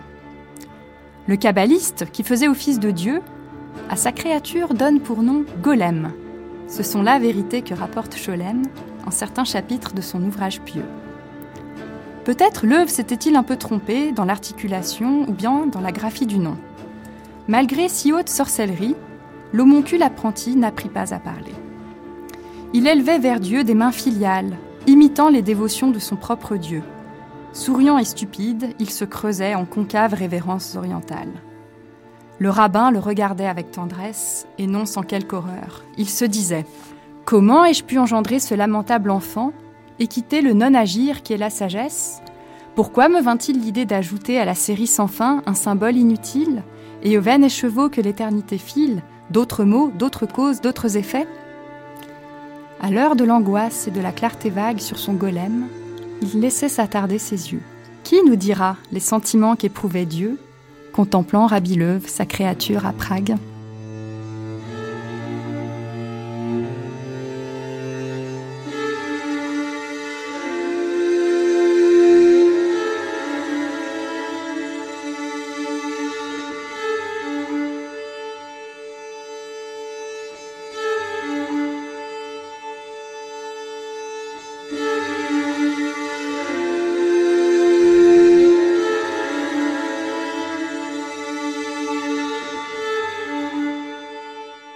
Donc une lecture d'un extrait du grand poème de Borges sur le golem traduit par Roger Caillois, maintenant on évoque eh bien, le golem au cinéma, au moins deux films, celui de Wegener et celui de Duvivier.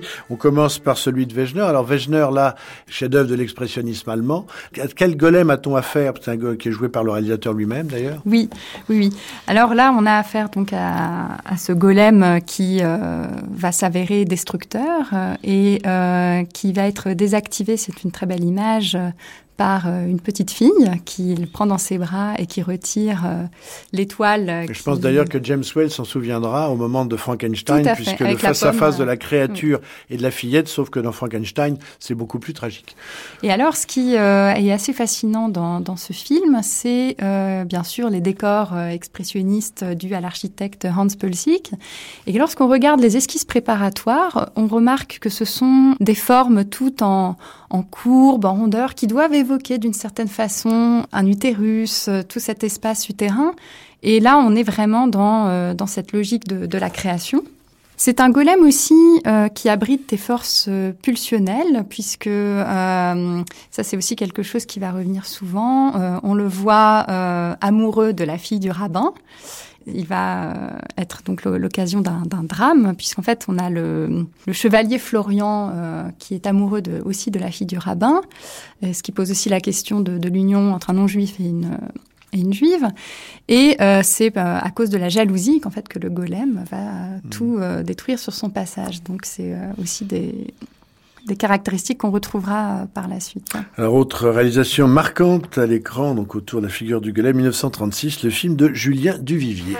Le golem Le golem arrive hein C'est lequel Vous ne comprenez donc pas L'horoscope La résurrection du golem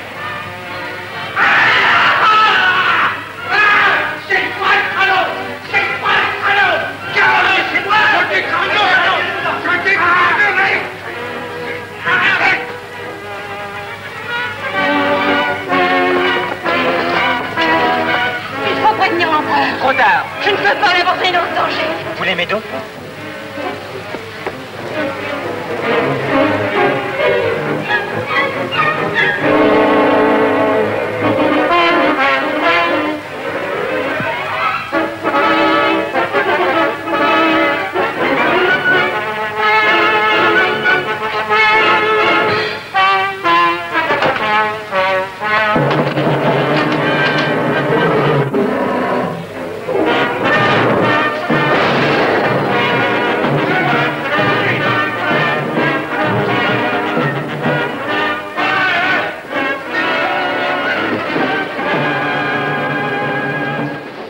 Extrait de la bande son du Golem de Julien Duvivier 1936. Alors surtout, bah, la vedette, c'est pas tellement le Golem, à qui on a donné l'allure de sorte de catcheur, un petit peu opaque et homasse comme ça.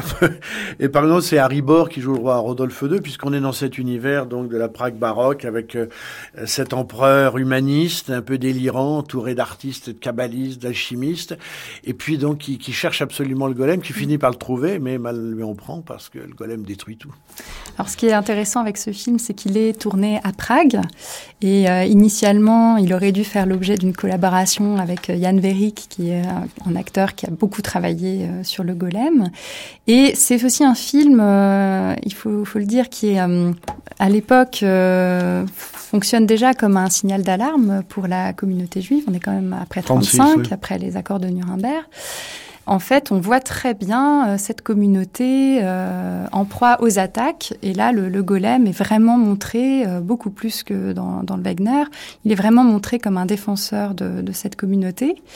Et euh, cela vaudra d'ailleurs à Duvivier beaucoup d'attaques euh, de la part de, la presse d'extrême droite euh, en France.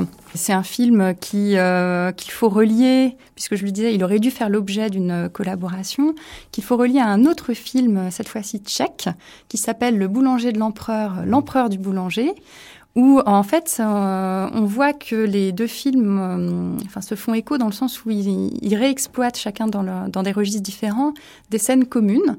Donc on a à peu près euh, le même canevas d'un empereur aussi qui veut s'emparer du golem, qui est fasciné par, par l'alchimie.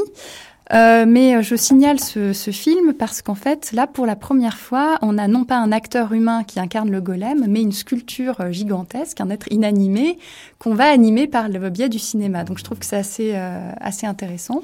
Voilà, on en achève cette partie avec donc une chanson que vous avez vous-même choisie, donc une chanson populaire d'aujourd'hui, tchèque, autour de la figure du golem et qui est justement euh, de Yann Verik, et qui est euh, une chanson absolument incontournable pour les Pragois euh, et pour les Tchèques sur la question du golem.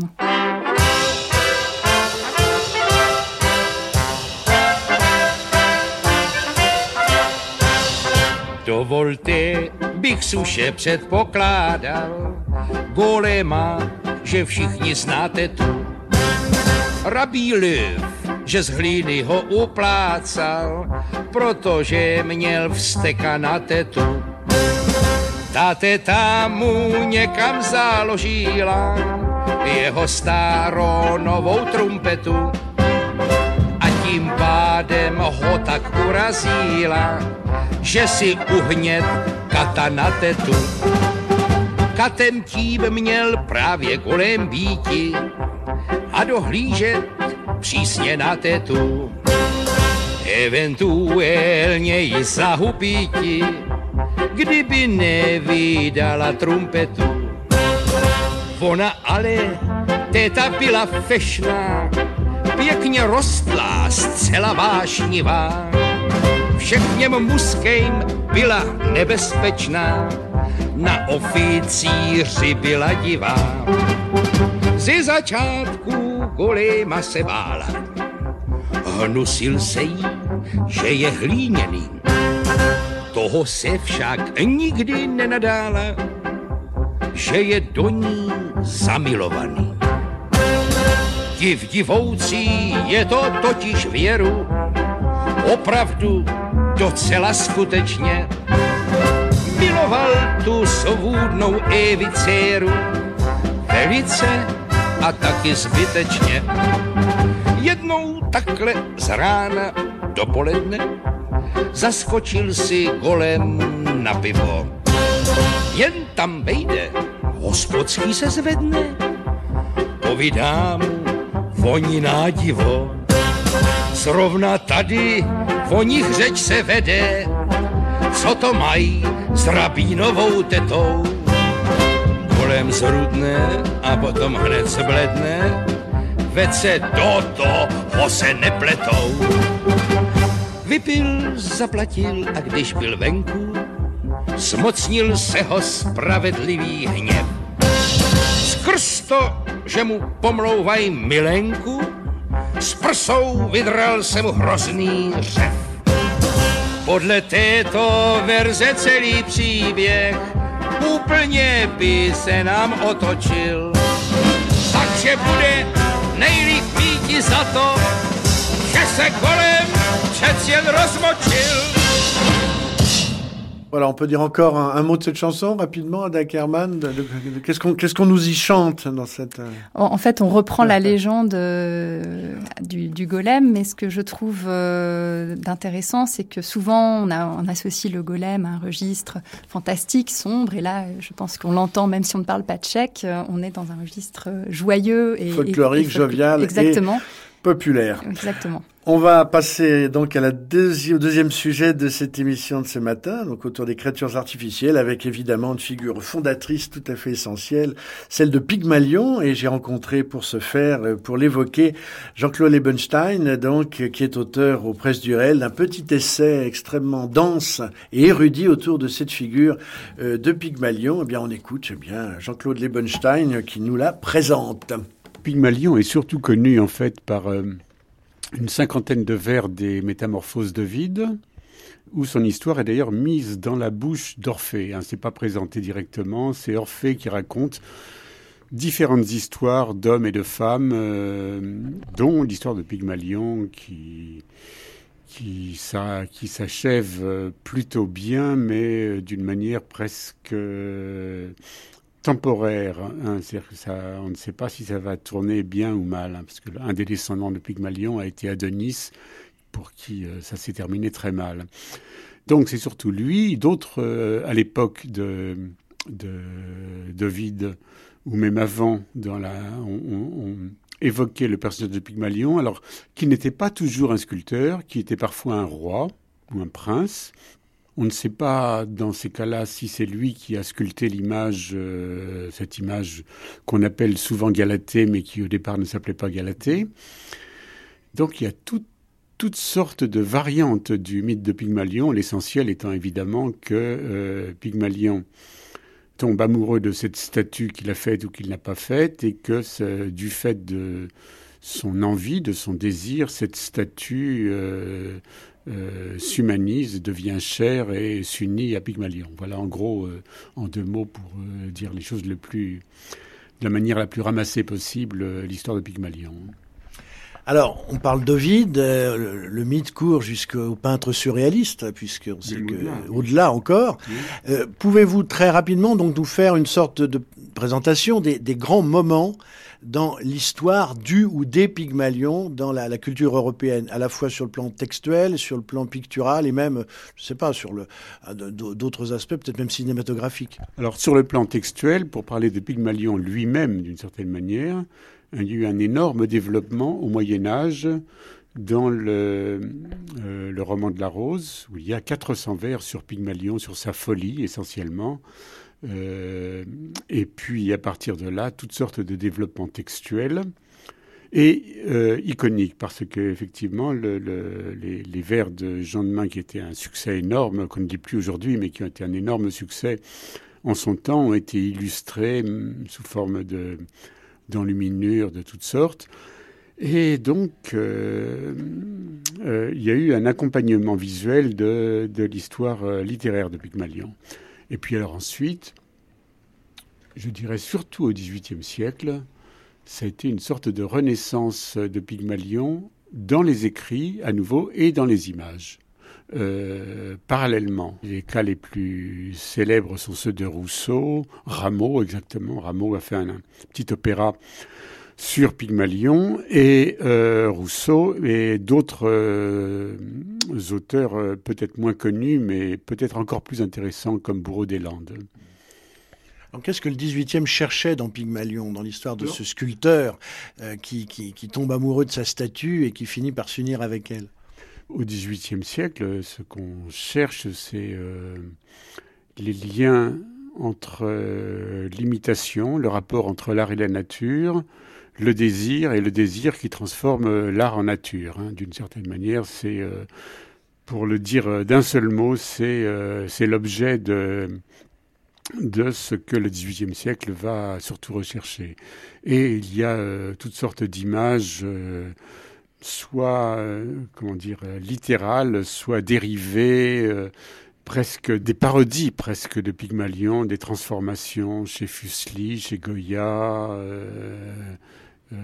sous des formes à la fois érotiques chez Rollandson et un peu mystiques plus tard chez les pré-raphaélites. Donc toutes sortes de volatilisation en tous sens. Et ensuite au cinéma, hein, dès les débuts du cinéma, il y a plusieurs Pygmalions chez Méliès, plusieurs Pygmalions dans le cinéma primitif, et ensuite toutes sortes de variations dans le cinéma parlant. Euh, le Pygmalion euh, de Bernard Shaw, qui a été euh, donc qui est une sorte de variation un peu comique euh, du thème de Pygmalion jusqu'à évidemment Hitchcock, Truffaut, etc. Hitchcock, quoi?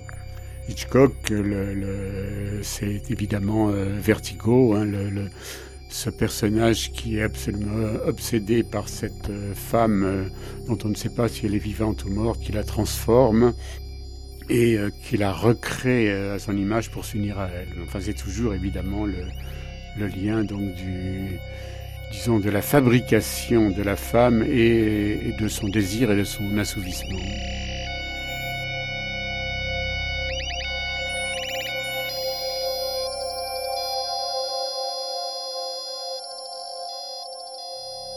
C'est selon, en fait. Hein. Il n'y a pas une leçon unique à en tirer. Euh, le, point commun, c'est effectivement le sculpteur, la sculpture qui devient, qui devient donc euh, femme, qui s'unit à son sculpteur et qui a été tirée euh, dans, tous les sens, hein, dans un sens matérialiste chez Bourreau des Landes, dans un sens euh, psychopathologique.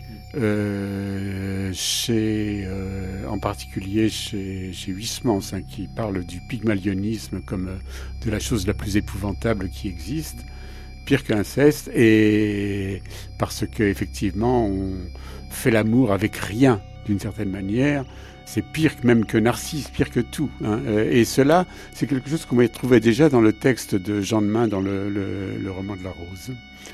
Donc euh, le son, non, il n'y en a pas, euh, c'est un, fantasme.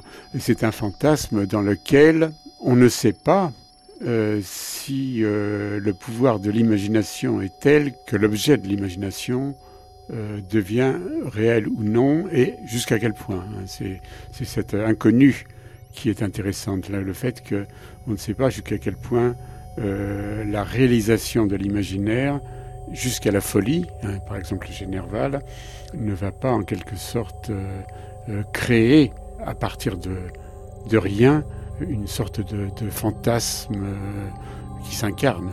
Donc c'est ça peut-être la grande histoire, c'est la c'est l'incarnation du fantasme, c'est-à-dire que la, la, vision devient véritablement oui. prend consistance et prend réalité. D'une certaine manière, oui. Enfin, je sais qu'en ce qui me concerne, en fait, c'est un fantasme de Nerval qui m'a donné le déclic pour écrire ce texte. C'est une discussion que je raconte tout à la fin, mais qui est venue au début en fait de ma recherche, dans laquelle euh, Nerval parle d'un insecte merveilleux qu'il appelle le cyclophore. C'est un insecte extraordinaire et dont il explique à son interlocuteur qu'il l'a il l'a fait lui-même. Et on lui demande avec quoi Il dit avec un peu de pelure qui se trouvait au fond de mes poches. Et donc il l'a fait, il a créé cet insecte et l'insecte s'est envolé. C'est l'envol de cette chose créée à partir de rien, mais qui s'est réalisée et qui disparaît, qui euh, euh, est pour moi vraiment la chose euh, mystérieuse et qui m'a vraiment touché.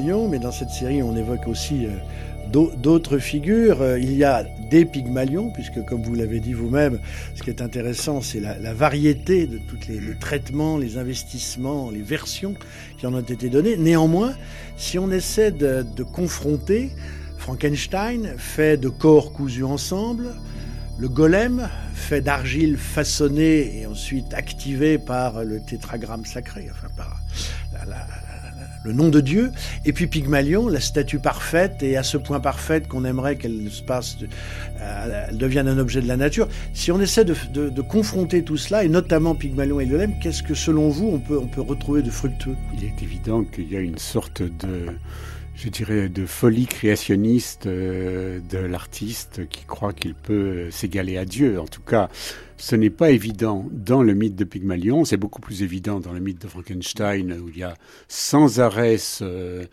rappel hein, que le monstre est euh, la créature de Frankenstein, comme Frankenstein est créature de Dieu. Il y a cette, euh, cette sorte d'étagement, d'implication, d'imbrication des, créa des créations qui, d'une certaine manière, peut se répercuter euh, dans, chez, chez l'artiste lui-même, hein, qui veut, qui veut faire une œuvre d'art telle que euh, cette œuvre d'art soit la nature elle-même.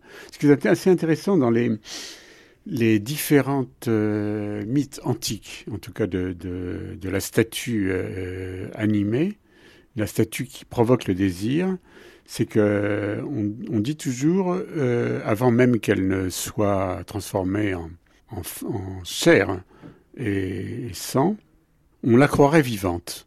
Euh, euh, Ovid s'adresse au, lecteur et lui dit Elle est tellement euh, parfaite que tu la croirais vivante, dit-il. Et on trouve un petit peu la même chose dans d'autres mythes que je rapproche de cela, le mythe l'histoire célèbre de, l'homme rendu fou par la Vénus de Praxitèle qui s'accouple avec elle et qui laisse sa, sa, trace sur la, sur la cuisse euh, de, la statue, qui finit par se tuer, et qu'on retrouve encore, euh, là je n'en parle pas, mais j'en parlerai ailleurs, peut-être, euh, d'une statue qui se trouve dans, la, dans une fontaine du songe de Polyphile dont l'auteur dit Elle est si belle qu'elle surpassait même la Vénus de Praxitèle qui forçait les hommes à se masturber. Hein, c'est ce que c'est le terme qu'emploie l'auteur. Et elle est tellement belle que plutôt qu'une statue euh, donc qui, force le désir des, hommes, on se demande si elle n'était pas euh, une femme qui a été pétrifiée.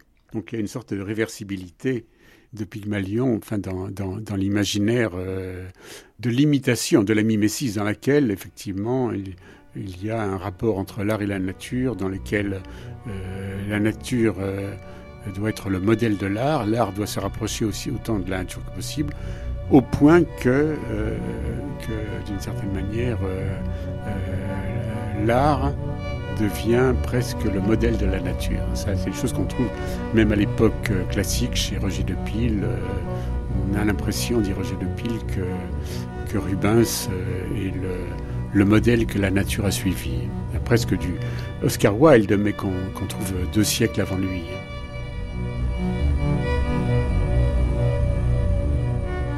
Voilà une présentation du mythe de Pygmalion par Jean-Claude Ebenstein. Ada Kerman, là, il y a un peu de, je veux pas dire qu'il y a un peu de golem dans Pygmalion, mais enfin, en tout cas, dans cette idée nirvalienne d'un personnage qui pétrit une, figure, un petit insecte dans sa poche avec de la pelure, et puis elle s'envole.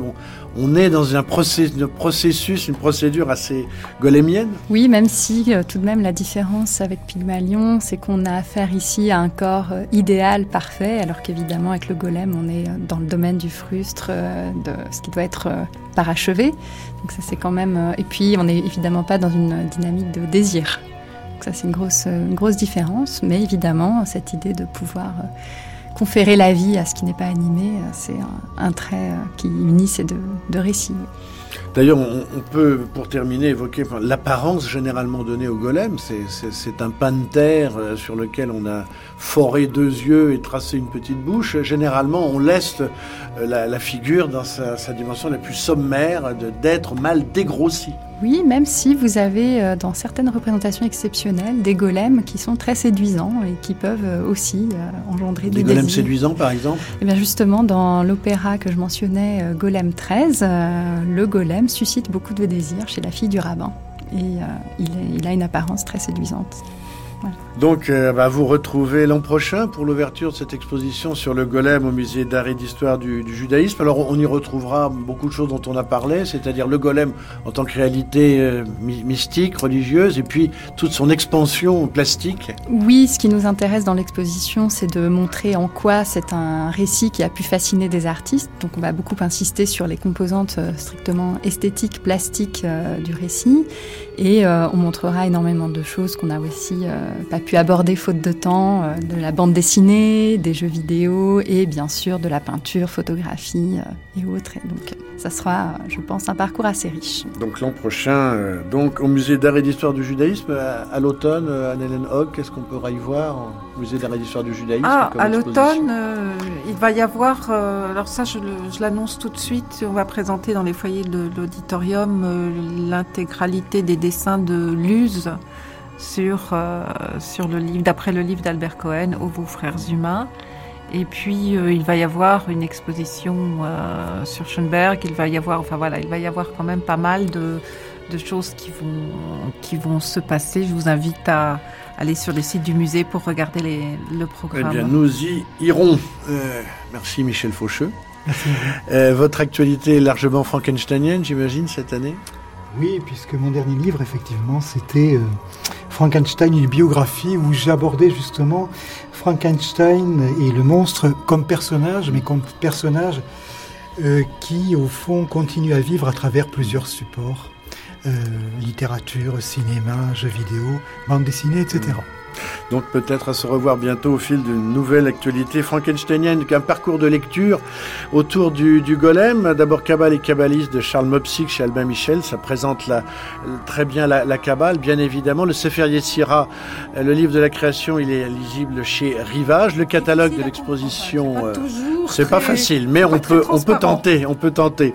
Magie, donc le catalogue de l'exposition qui a eu lieu au Mage. Michel Faucheux à lire ce très beau livre, Norbert Wiener, Le golem et la aux éditions des Cendres, le Guérim, le Golem de Mérine c'est chez Garnier Flammarion, la traduction de Jean-Pierre Lefebvre. La plus récente incarnation, euh, je dirais fictionnelle, c'est celle de Pierre Assouline chez Gallimard. À lire également Le Golem d'Hollywood au seuil de Jonathan et Jesse Kellerman. Et puis en DVD, Le Golem à Lina, donc de Jean Kershbron.